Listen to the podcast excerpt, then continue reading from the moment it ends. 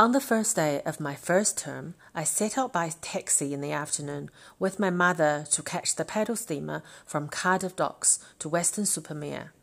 Every piece of clothing I wore was brand new and had my name in it.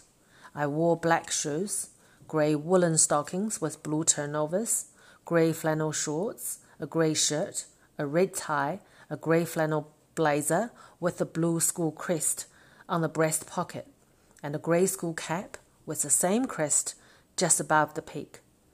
Into the taxi that was taking us to the docks went my brand new trunk and my brand new tuck box, and both had R. Dahl painted on them in black.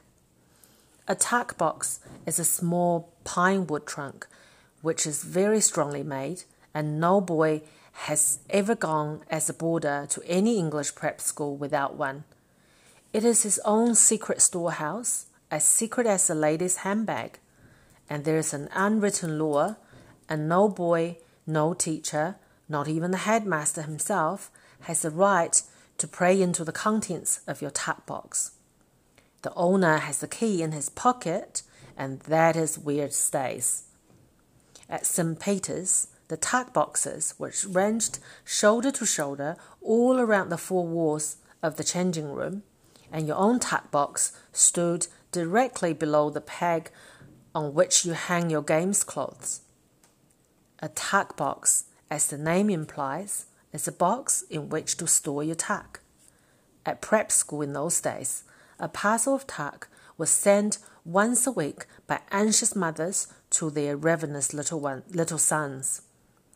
And an average tuck box would probably contain, at almost any time, half a homemade currant cake, a packet of squashed fly biscuits, a couple of oranges, an apple, a banana, a pot of strawberry jam or marmite, a bar of chocolate, a bag of licorice all sorts, and a tin of Bassett's lemonade powder.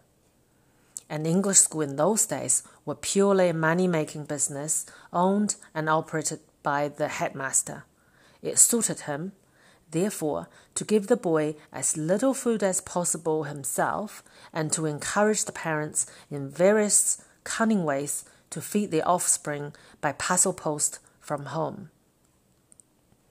By all means, my dear Mrs. Dahl, do send your boy some little treats now and again, he would say. Perhaps a few oranges and apples once a week.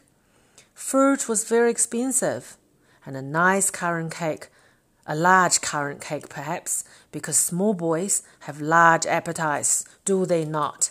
Ha ha ha. Yes, yes, as often as you like, more than once a week if you wish. Of course, he will be getting plenty of good food here, the best there is. But it never tastes quite the same as home cooking, doesn't it?